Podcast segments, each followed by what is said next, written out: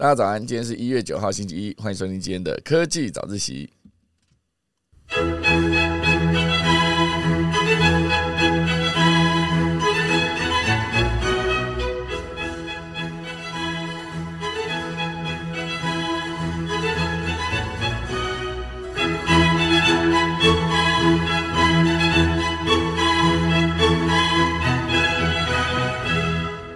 好的，今天科技早起来跟大家分享几则消息。第一大段呢，会是一系列跟 CES 有关的消息，就是包括我们的 CES 主战场哈，这个电动车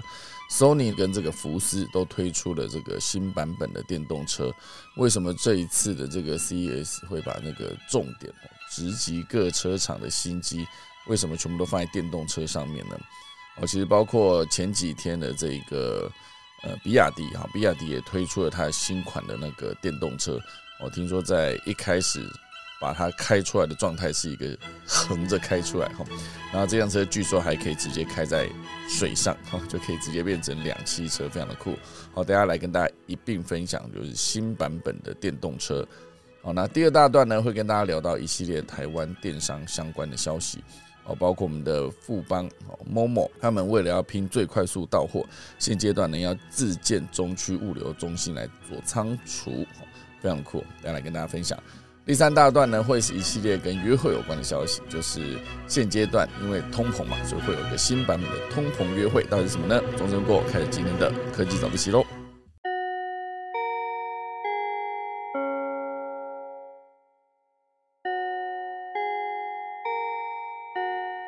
好的，首先呢，来跟大家聊一聊这个苹果的消息。苹果哦，从之前呢就一直会有一个，就是他们会有一个新版本的 MR 眼镜，我觉得他们正式进军 AR 这个领域。可是呢，一直没有等到它的产品出现。不过现阶段有一个最新消息表示哦，就是我们的郭明奇分析师，然后他表示，苹果新版本的这个 MR 眼镜有可能在春季发布哦，就是今年的可能三月左右。那三月的时候，如果苹果就正式推出的它的 AR 装置的话，我相信应该是非常多人非常的期待哦。毕竟这件事情已经等了非常久了，像之前苹果说要造车，我就组了一个自己的 team，然后经过了现在已经至少五六年了吧，完全没有看到一个进度。就相反的，就是等下第一大段会聊的 Sony，Sony 要造车倒是速度蛮快的，哦，很快就在 CES 上面推出了它的新款的电动车。好，不过苹果这一次如果这个消息传出，会不会有可能真的就是在一月底？哦，就是呃，原本郭明其实在去年六月预测，哦，就是在今年的一月会发布一款新款的 MR 眼镜。啊，不过目前为止他们的开发进度还是有一点落后，哦，因为呃，机构见落摔测试不及标准，啊，就落摔测试。就把它摔在地上，看它的那个会不会坏掉还是破掉哦，这个成效不佳，好，所以现阶段可能会再往后延。好，这就是今天第一则要跟大家分享的苹果相关的 MR 眼镜的消息。那第二个呢，会跟大家聊到就是阿波罗姐妹号。我觉得之前不是去年有聊到这个阿提米斯计划嘛，一路延延延，好，那时候讲到算是去年的八月哈，哇，已经是去年的八月哈。八月延到九月，延到十月，这样越延越后面。现阶段呢，好，这个阿提米斯计划终于阿波罗的姐妹号升空了。那主要的目标呢，就是希望二零二五可以送人类上月球。可是如果以美国曾经登陆过月球来看到，这一次应该是送人类回月球，而不是去地球啊，去月球。因为毕竟这个月球其实是之前阿姆斯壮嘛。曾经登陆月球哦，第二个好像是艾德林。我刚才想阿姆斯壮，我一直想到路易斯阿姆斯壮就是 那个唱《What a Wonderful World》的那一位哈，就哎不是哈。好，所以总之呢，人类是曾经登上月球过的哦，就是曾经哦。那除非这一个是造假，好像之前确实有很多阴谋论讲的是之前美国登月计划曾经是造假的。那我自己的。呃，疑惑就是，如果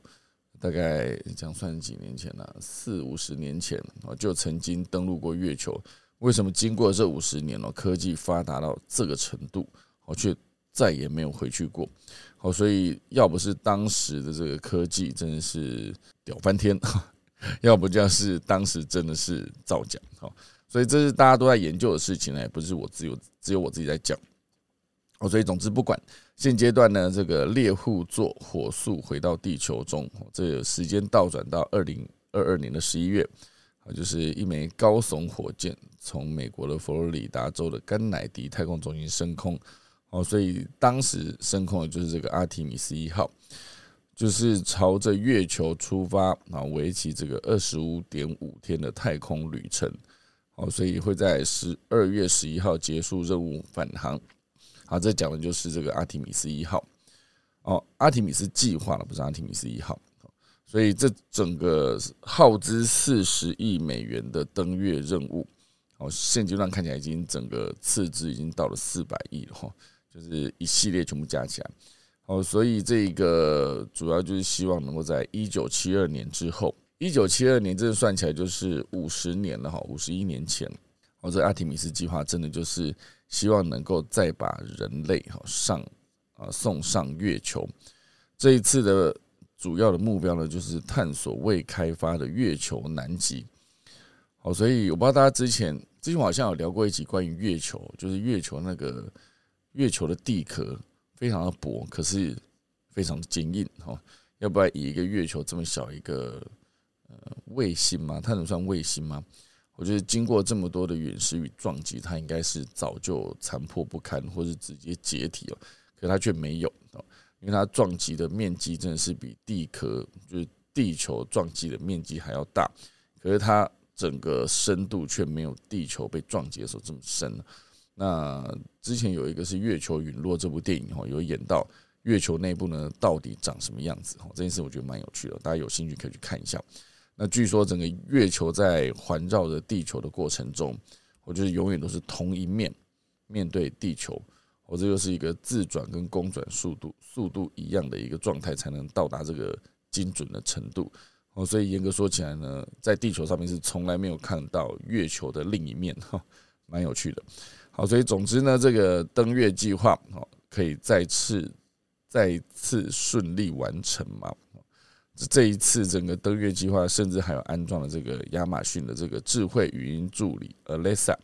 还有它的视讯系统，就是变成一个一大助力啊，就是看之后能不能顺利再把人类送回月球了。这是今天第二则新闻。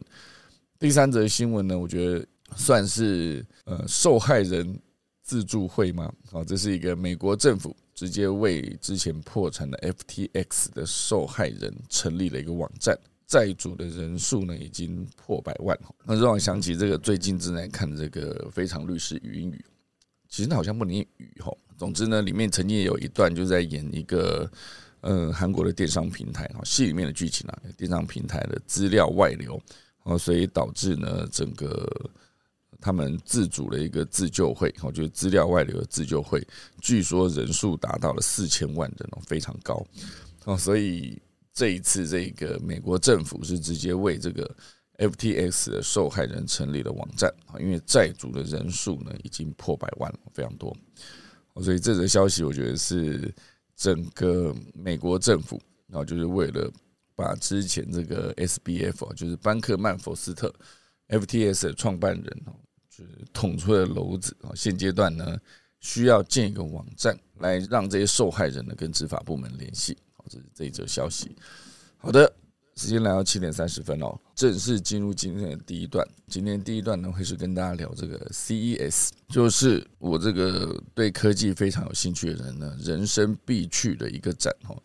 就是要么就是明年，要不然就是后年了。无论如何，一定要去看一次。就是 CES 展，算是在拉斯维加斯举办的一个展览，哈，就是针对这个消费性电子的这个消费性电子大展哈。CES 二零二三，今年呢共有三千两百家参展。那数位时代这一次呢，也前进 CES 为这个读者。带来第一手的消息。好，所以这一则消息来自数位时代的报道。今年呢，CES 的大展上面哈有几个重点，好，包括传统车厂哦直接转向电动车。哦，所以这非常的多，好像克莱斯勒秀出了未来的驾驶舱，还有一个是全球第四大的汽车集团，我觉得这个是呃 Stellantis 吧，应该是这样哈。总之呢，它推出了自己的新概念的皮卡，预计二零二四年投入量产。就是它车顶会配备自动变色玻璃，我可以根据需求调整光线进入车辆的车内的明亮度，也具备了这个人工智慧的语音助理。好，这是传统车厂，还包括另外一块，包括 B N W 哦，推出会说话互动的以及变色的概念电动车，我，叫做。呃，iVision D 蛮酷的哦，车子会变色哈。好，那这个主要是下一个世代的人机互动，也就是跟车子讲话。好，难道真的就可以实现之前的这个霹雳车？霹雳游侠里麦克呼叫他的霹雳车的时候，都是说火计哈，火计就会来自己开到面前，而且还有很多的可以配合的方式。好，比如说开到。敌人的面前，把车窗啊，把车门打开，然后敌人就怕，直接被打倒在地上。哦，霹雳车不知道大家有没有印象这部神剧？我觉得包括霹雳车里面的霹雳游侠李麦克，还有那个马盖先 这个角色，好，这两个角色，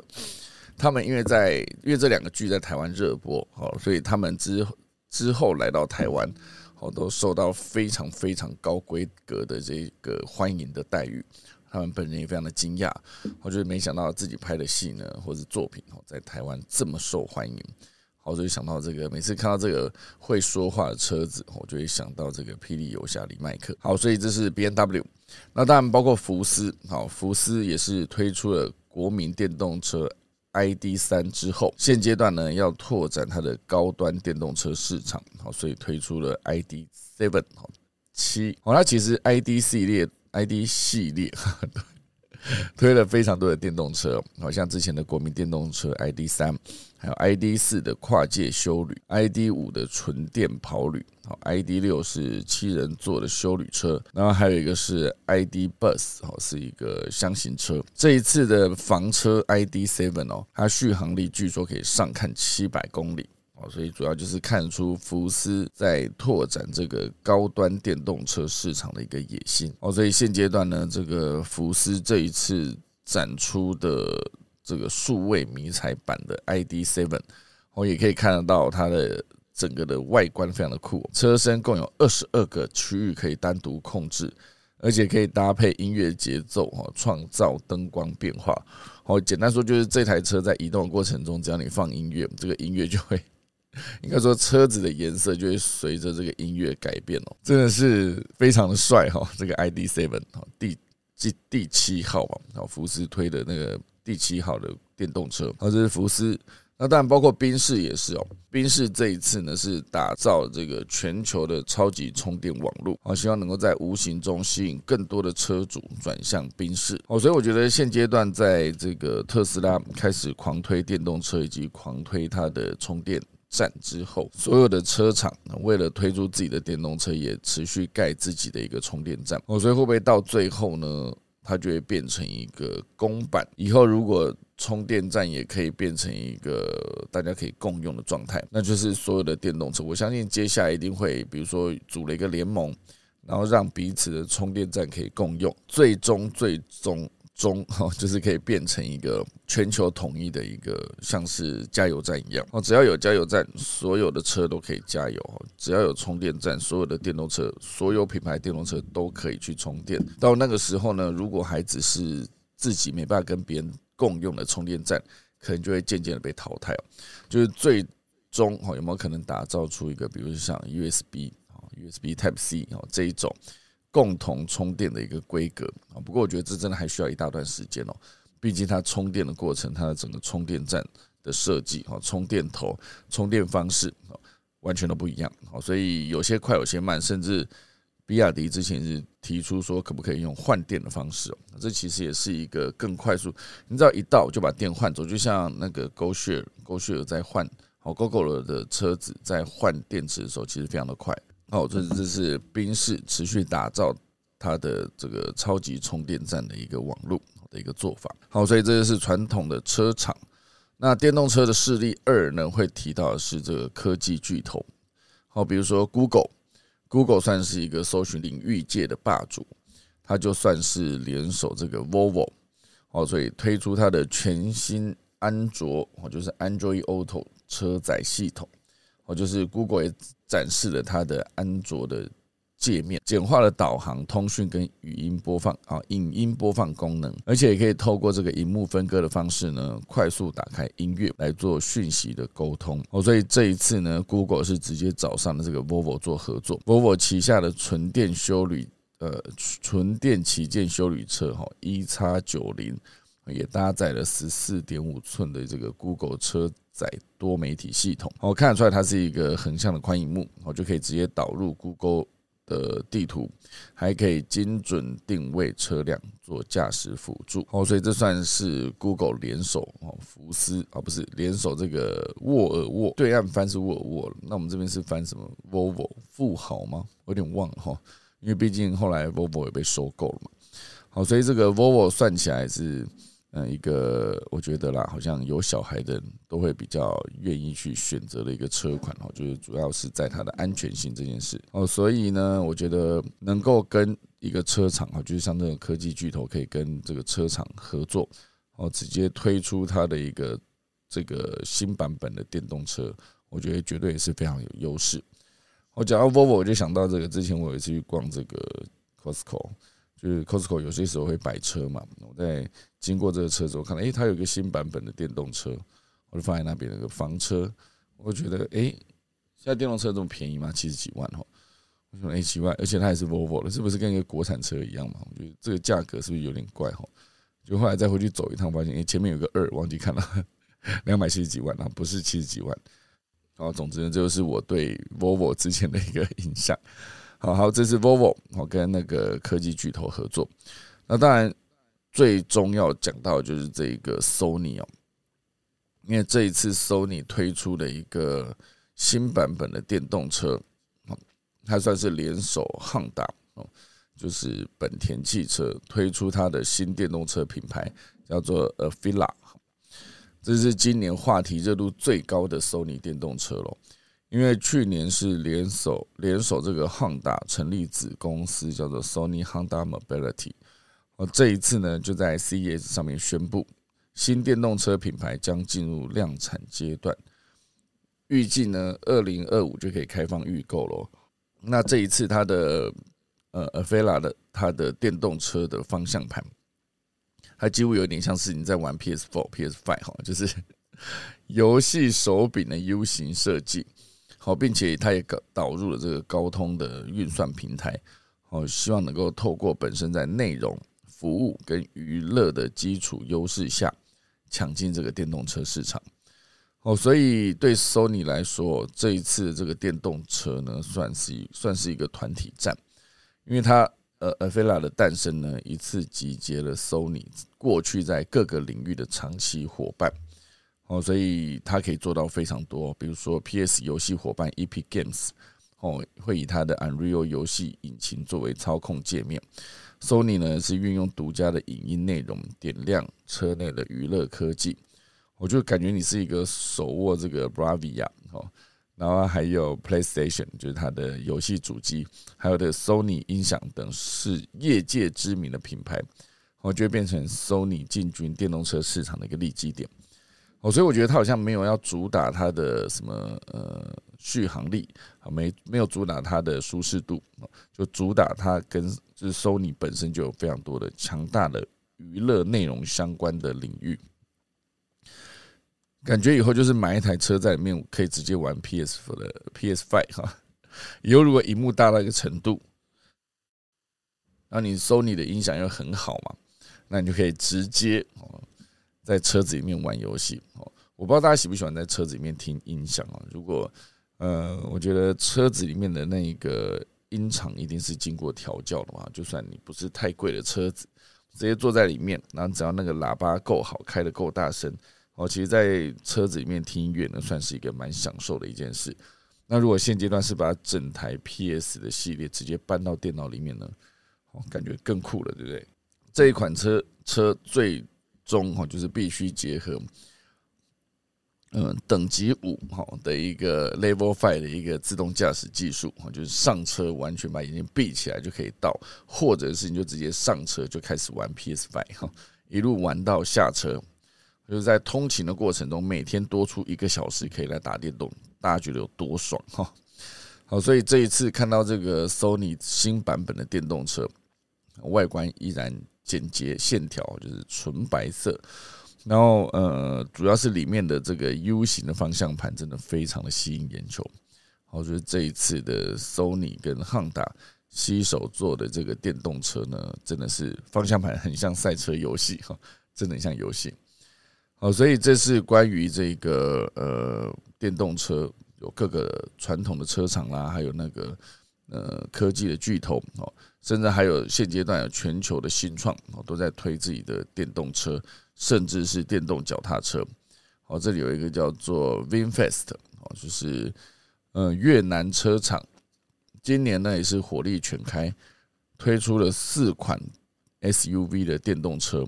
还推出了这个四款概念电动自行车。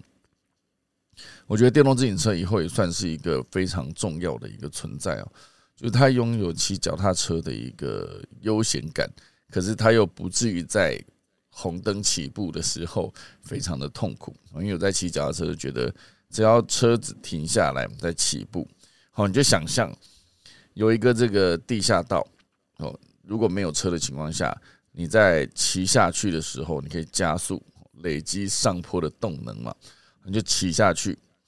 然后上坡的时候呢，因为你骑下去的时候非常快，所以你上坡的时候你就相对比较省力。可是这时候如果我讲如果就是很塞车的状况，你很快速的骑下去之后，发现哎前面都是车哦，不得已你按了刹车，甚至是你直接刹停哦，停下来之后，你就要面对自己一个人呢，独立靠自食其力把这个脚踏车骑上坡，那就非常的重。所以我觉得，如果拥有一个电动自行车哈，就算是电动辅助都好。它在上下坡的时候，甚至是你骑到堤外哈，比如说要骑到堤防外，必须要先上坡一大段，然后越过这个堤防之后再下去，来就可以到堤外的那个自行车道的时候，你就会知道电动自行车还是非常非常的棒的一个存在。哦，所以这就是越南的新创啊，叫做 VinFast 啊，大家有兴趣可以去看一下。还有非常多了，好，包括这个呃，John Deere 哈，它叫强路，也推出了这个自驾农用意引机，哦，就是在农用，你可以有很多的什么牵引机等等，他们都可以推电动车款，甚至是自动驾驶版本，然后也推了电动挖土机来解决这个农业缺工的问题。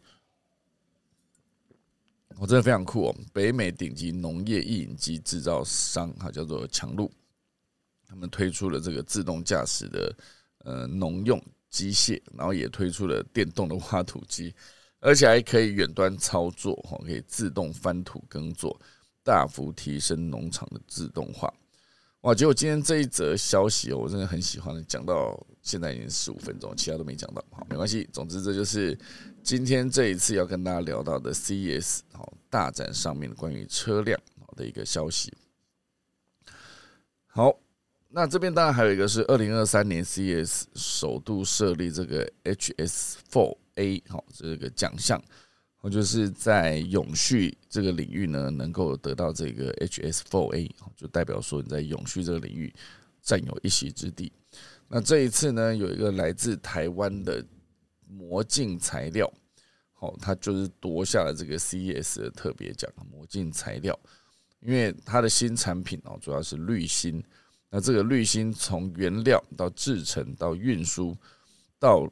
废弃物哈，零废弃物，这整个路径上从无到有生产到整个被使用完做回收，全部都是减碳的哦。好，所以这件事情真的是连续第二年获得 CES 创新奖。好，这个魔镜科技，我觉得这个来自台湾这个真的是非常的帅哦。他们就是做他们的滤水器哈，这这个是最小的滤芯哦，世界上最小的，去年是世界上最小的滤芯。今年呢，则是以自家研发的创新滤材，得到环境保护类别的奖项。台湾厉害的厂商真的是大有人在哈，只是很多就是隐形冠军哈，你根本不知道他就是在做这个，却发现诶，他竟然在全世界这个领域是独一无二哈。好，这就是今天第一大段来自 CES 相关的消息。第二大段呢，会跟大家聊到就是这一次这个电商龙头 Momo。哦，曾几何时，以前讲到电商龙头，都会想到是 PC Home 啊，结果现在已经完全都是 Momo 的天下哈。那现阶段呢，还自建中区物流中心，主要就是要来抢这个最快速的到货服务。哦，所以预计呢，投入新台币六十三亿元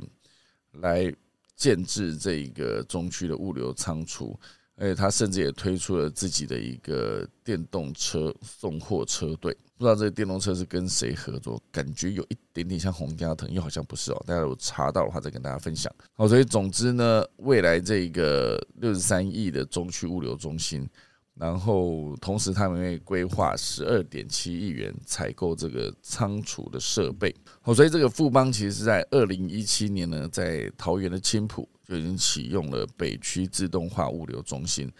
就可以直接强化物流的服务能量。那现阶段呢，正在新建的南区物流中心呢，是在台南的新市。那当然，现在就是要建的是中区。到时候这个北中南三区全部都建制完成之后呢，我相信他们不管是在导入电动三轮车啦，可以直接推动这个绿色物流之外，还可以直接把它的物流做到更全面性的覆盖。所以有没有可能以后就真的完成，比如说最快三小时、六小时到货呢？哦，这是来自富邦新的一个物流中心建制计划的消息。那当然，这边当然也有提到说，他们之前有推出他们的电动三轮车来冲刺这个绿色物流。我觉得用机车送绝对是比较快的哦。可是当然用这个机车送，它没有办法装到这么多的一个货运量。毕竟用货车送还是可以更大，因为货斗很大嘛。那这一次当然它的电动三轮车就有机会直接是富邦呃旗下的富生物流。就吸手这个盖亚汽车，哈，是盖亚，不是洪家腾，哈，吸手盖亚汽车推出这个 MOMO 的电动三轮车，为这个 MOMO 短链物流，哈，绿色物流哦，就是布局天意，哈，我还写布局天意这个名字蛮有趣的，哦，总之呢，之后这些物流式，那就可以在大街小巷更灵活行驶，而且安全操作，哦。算起来，它这个电动三轮车，它的整个载运量应该是感觉至少是普通机车的四五倍到五六倍哦，所以非常的非常的多，而且它毕竟也不像汽车一样这么占空间哦。哦，所以接下来某某就是持续朝向这个呃最快速到货的物流服务来做努力，这是某某。那另外一则呢，会跟大家讲，就是这个早餐店的革命哦，好，这叫做 Q Burger 哈，Q Burger 呢也打造了它的千品营运总部。不知道大家在吃早餐的时候会不会去选择吃 Q Burger？我自己在去了几次之后呢，我发现他在很多个领域其实都有顾到非常细节的部分。哦，比如说他们真的是坚持所有的呃餐厅啊，应该说他的厨房跟客位嘛。厨房跟那个消费者坐的座位区啊，应该这样讲，厨房跟座位区中间一定要隔一个电动风门哈，直接把那个油烟味挡在外面，啊，就是说尽可能让座位区面不会有任何的油烟味，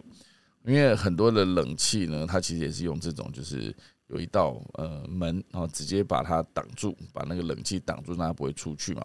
好，所以 Q Burger 也是在做这件事。那我自己去吃 Q Burger 之后，我发现哇，它有很多的，包括之前的得奖，哈，包括它在营运的细节，甚至是他研究过，呃，一样的咖啡豆，为什么别人的咖啡比较好喝？哦，就是原来重点是来自于咖啡机。哦，所以他就买了非常多的标配的五十万，哈，一台五十万的这种咖啡机，来放在每一个他的门店，哦，就是希望能够用。比较贵的咖啡机，哈，煮出咖啡豆做出来的好咖啡呢，来送给所有的消费者，而且一一杯也不贵，那个热美式三十五块，或者跟 Seven 比起来更有竞争力之外呢，呃，其实我觉得也真的蛮好喝的。好，所以它的整个的食物哈食材菜单哈，甚至它整个在整个点餐动线直接切入 A P P 点餐这件事情，也减少了更多外的等待时间。哦，所以算起来真的是非常认真拼命在这个早餐领域做创新的一间公司哦，台湾公司。哦，所以我觉得，包括我那时候去吃的时候，发现他们的每个餐桌上面放的。应该说座位区都有非常的桌子嘛，桌子上面有块玻璃，玻璃底下夹了一块他们的呃要跟消费者沟通的内容啊。你原原本想到这个餐厅里面或者早餐店里面会放的顶多就是菜单，可它不止放的是菜单，它放了非常多的资讯哦，啊，包括他得奖的一些资讯啊，包括他的咖啡机要五十几万哈一台放在里面，然后还包括。呃，他真人，他真人是有真说加盟主这件事情，好，所以就是一整张纸上面放了大概六块的资讯，非常多，光菜单啊、咖啡机啊，然后还有他真人的咨询、一下得奖的资讯等等。我觉得一整张，当时我看完，我觉得这到底是要跟谁沟通咯？因为如果说你是要跟加盟主沟通，显然他不会这么，应该说资料呈现的被看到的频率。最常被看到一定是菜单，因为一般来吃东西就是我是一个顾客，只想来满足吃早餐这一个逻辑。那如果说真的是想要谈加盟的话，他显然是不会真的就是坐在那边看就决定要加盟。哦，所以我觉得那时候在看他整张这个夹在玻璃底下那张纸，我就很想兴起一个念头，是直接把它我的一个消费者逻辑哦得到的资讯，就是甚至我觉得好像。需要把五十块咖啡，五十万的咖啡机再放大，然后把菜单再缩小等等。我觉得很想写一整篇的这个，从消费者走进门到看到这张纸中间的一个，呃，我理解可以做修正的一个内容，直接寄给他们老板。那时候真的是很很想做这件事哦，而且我没想到，就是我那时候觉得主要是觉得那张纸有点不 OK 啦，因为它排版有点乱，颜色也非常的花哈。可是最终哦。我没有还没有做这件事情，他们就换菜单，一换菜单里面全部那张纸都拿掉，然后把那个资讯放在他们的点餐区放得更清楚。所以这就是我觉得 Q Burger 确实是非常认真在做早餐这个领域哦，就不会让大家觉得说，诶，虽然你比较贵哦，因为其他的呃跟其他的早餐店比起来，他们确实价格是高了一些，可是我还是会选择去吃的一个原因哦，毕竟他之前就是三十年来。餐饮业者第一间获得国家磐石奖的中小企业非常值得鼓励。好，这就是第二大段哦，跟大家聊到就是从富邦到 Q Burger，原本还想要聊这个麦当劳涨价的消息啊，麦当劳今年是涨价，而且还要裁员重组哦，现阶段算是遇到了一个营业的逆风。好，这就是今天第二大段，第三大段呢会跟大家聊到就是这一个通膨约会哦。这后面其实还想要再跟大家分享，就是关于 AI，就是 AI 爱情骗子啊，就是用 ChatGPT 去做诈骗假账号，更像真人吗？能想到用这么流行的这个 ChatGPT 去做一个诈骗假假账号，我觉得这些诈骗集团也确实非常的用心啊，还有跟上自己的一个，应该说跟上科技变革的一个潮流，用 ChatGPT 来当做一个爱情骗子来。跟一些要被骗的人聊天，我觉得这件事情感觉成本非常的低，而且效果应该是非常的好。好，所以主要是这个 ChatGPT 有非常多可以聊的地方，像是上礼拜有聊到，就是 ChatGPT 会跟有没有可能之后跟亚马逊，应该说跟微软的 Bing 啊这个搜寻引擎做合作，或者是有更有效率的训练 ChatGPT 的方法。哦，就是因为现阶段呢，AMD 推出了史上最大晶片，那有一四六零亿个电晶体哦，你可以大幅缩短 ChatGPT 的训练时间。哦，这是算是 CS 二零二三年以来呢，哈一个最大晶片，来让全场都嗨翻的话，一颗晶片可以塞进一四六零亿个电晶体哦，这算是非常厉害。好，再回到这一则通膨约会哦。现阶段呢，物价高涨啊，所以在美国的单身人士，他们如果要寻求认识新对象的时候呢，当然你可以去使用交友软体。可真的交友软体哦，算是一个全球最大的网络交友软体软交友公司，叫做 Match。哦，旗下有一个叫做 Plenty of Fish 哈，这一个平台哦，就是去研究现阶段大家约会都去哪哦，所以才出现这个新名词，叫做通膨约会。简单说呢，就是你约会也要节省开支，哈，这蛮有趣的。虽然花费更少，但是浪漫却是没有减少的哦。啊，就是百分之八八十四的单身人士表示呢，更喜欢现在的随意的初初次约会。那这中间包括什么呢？包括参加免费活动，好去当义工，哈，这也是；或者呢，去平价的餐厅，或者是就选择离家比较近的地方来节省油费，啊，等等。而且专家也指出哦，这种通膨约会呢，就会促使彼此对这个财务状况更诚实，来增加情感长久的几率。所以呢，相比去这个高级餐厅，成本较低的视讯以以及户外约会啊，更可能有助于找到这个适合的对象。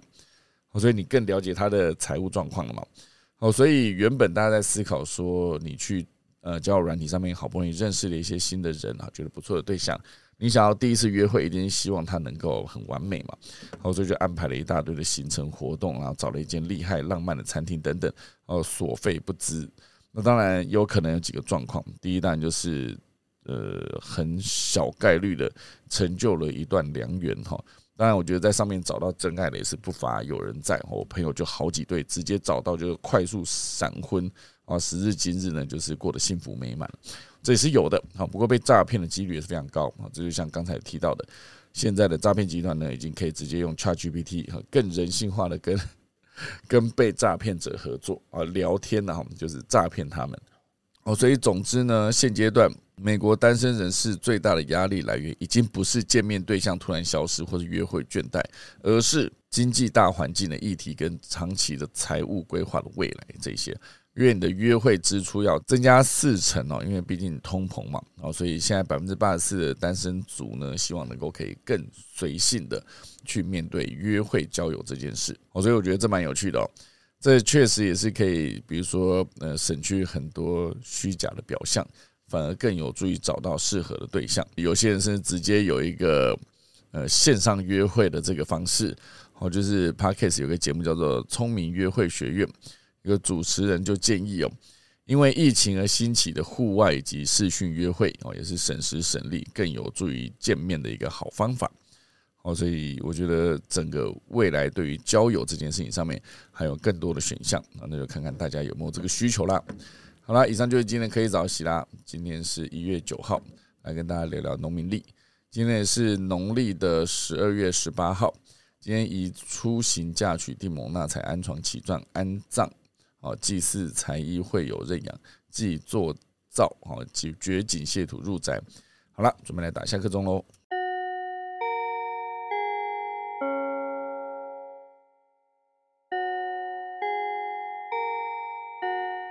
感谢大家收听今天的科技早自习，看一下今天 r i c h 上面有什么留言呢？好，再聊这个 CS 面的电动车、滑板车、脚踏车。我觉得滑板车好像真的也是蛮方便的哈，Volvo。台湾早期好像翻译成豪华、福福、富豪，真的有翻译成福福过吗？Volvo 翻译成福福，好难念哦。富豪我是有听过啦，我记得应该印印象中以前是富豪。好，麦当劳涨太多了，啊，涨太多，对，麦当劳变贵了哈。不知道大家现在还会不会去吃它的大薯？我觉得吃大薯好像有点不划算哦，中薯就够了哈，感觉了哈。好，我们来看看这个 YouTube 上面有什么内容呢？我比较习惯在 YouTube 上面的连接哈，影音稍微有点不同步，是 我觉得今天可能要再测试一下，可能真的要改成这个有线，我去接一下有线的网络，可能会比较快。好啦，感谢大家收听了。我们今天有什么要跟大家分享的内容？台上的，哎，我们看到连凯老师在，老师有没有什么要跟大家聊聊的内容呢？呃，我刚刚听了一些内容哦。我我我觉得啦，我可以帮麦当劳说说话。好，哇塞，哦，好好好，来来来来看老师要说什么。呃，因为大家当然觉得涨价一定比较贵啊，这是正常的心理现象啊。没错。不过我一直呃会回想到我们那时候大概呃七十几年，民国七十几年哈，那个时候就是麦当劳刚进来台湾的那一段时间，你会你会觉得那个价值啊真的是贵到非 常非常。的高，我我的印象啊，我们停留在麦当劳那个呃，民国七十几年的时候，嗯，那个时候一个什么大麦克，他只要卖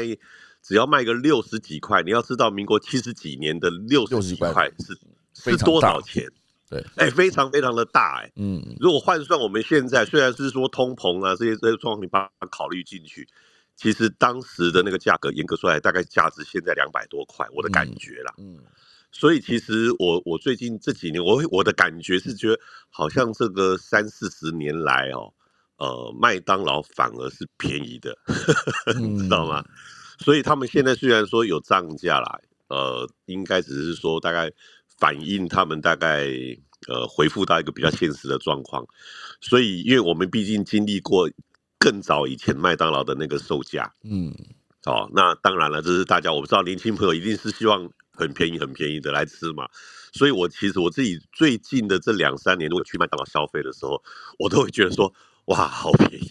嗯，真的，因为跟我们那时候的六七十块，你就知道说那个差别有多大了，哦，这是我觉得。应该可以帮麦当劳说说话的，的的如果算通膨下去的话，确实，对对对，对，所以这个部分应该跟大家分享一下。嗯，那呃，今天主要的话要跟家呃跟大家聊的就是我们的明天是农历的十二月十九号哦啊，今天是八，嗯，明天十九啊。那其实呃，在农历的十二月十六号之后，呃，就是尾牙那一天，嗯。啊，尾牙那一天过完之后的第三天，十二月十九号，这一天基本上已经是属于我们每一个人哦，一年到了最后的年终岁末这段时间，要做一个总感恩、总感谢的一个时间点到了。那也就是说，从明天的农历十二月十九号的这一天，嗯，呃，大家就。本身就可以就是想一想啊，我们这一年来，呃，有一些很好的事情，呃，很幸运，然后或者是很好的收获的事情，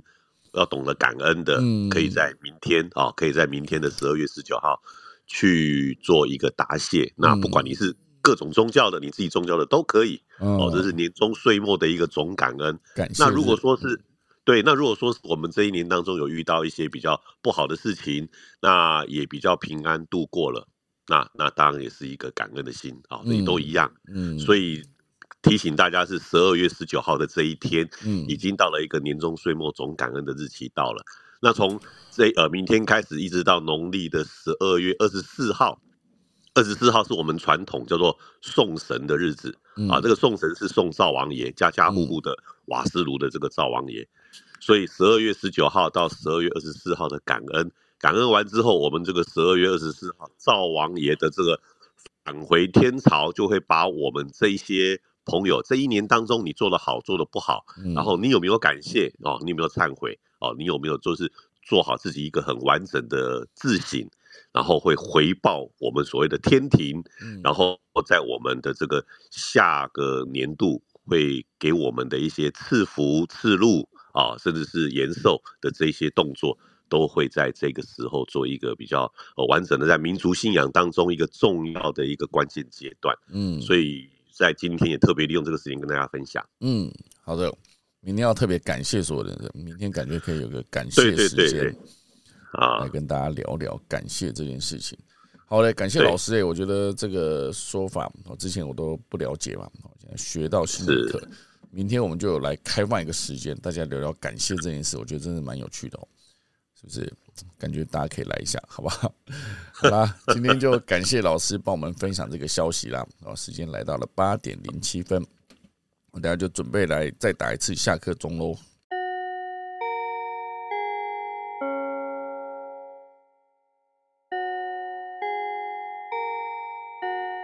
好的，感谢大家收听今天的可以早起啦，那我们就明天一月十号礼拜二早上再见，大家拜拜。